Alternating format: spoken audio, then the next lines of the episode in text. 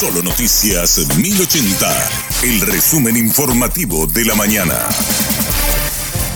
Hola, soy Susana Arevalo y este es el resumen informativo de la mañana. El presidente electo Santiago Peña confirmó al primer ministro de su gabinete. Se trata de Enrique Riera, quien ocupará la cartera del Ministerio del Interior.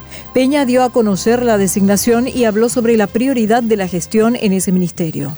Pienso en Enrique como ministro del Interior, el cargo más político responsable de la seguridad interna, pero también de las relaciones políticas, de tener que estar en contacto con diferentes sectores, organizaciones sociales, que va a ser realmente un gran articulador. La visión de la seguridad es el respeto irrestricto de la ley, el fortalecimiento de las fuerzas de seguridad, un trabajo que implica el desarrollo económico también.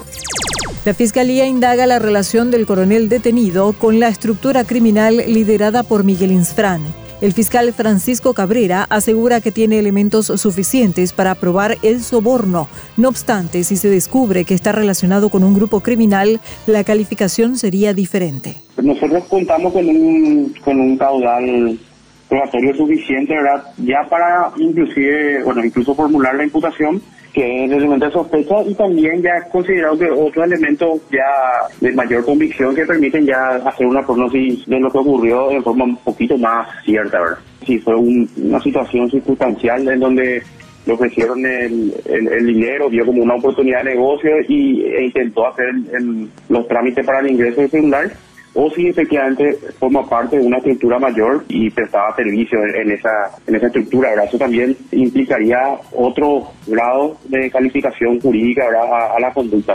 No es un caso aislado de soborno que podría existir en, cualquier institución. ¿verdad? Consideramos que atendiendo las circunstancias que rodean el caso, es un caso que amerita mucho dinamismo y compromiso en la investigación para encontrar o para llegar hasta todas las circunstancias que, rodean al caso, ¿verdad? Eh, tanto si hubo otros cómplices como existen mitigadores o si hay una estructura detrás, ¿verdad? Seis de cada diez paraguayos consumen habitualmente bebidas alcohólicas. Así lo revelan los resultados de la segunda encuesta nacional de factores de riesgo de enfermedades no transmisibles. Según la muestra, de cada 100 hombres, 71 consumen alcohol y 44 de cada 100 mujeres lo hacen. La incidencia es mayor en las áreas urbanas, según la muestra. En Chile aplicaron radioterapia a un perro callejero en un hospital público de especialidades oncológicas. El tratamiento fue a pedido de los propios pacientes. El can estuvo tres minutos en el acelerador lineal. Funcionarios y directivos del hospital están sumariados y podrían ser destituidos. Montevideo se quedará sin agua potable en 18 días si no llueve esta semana.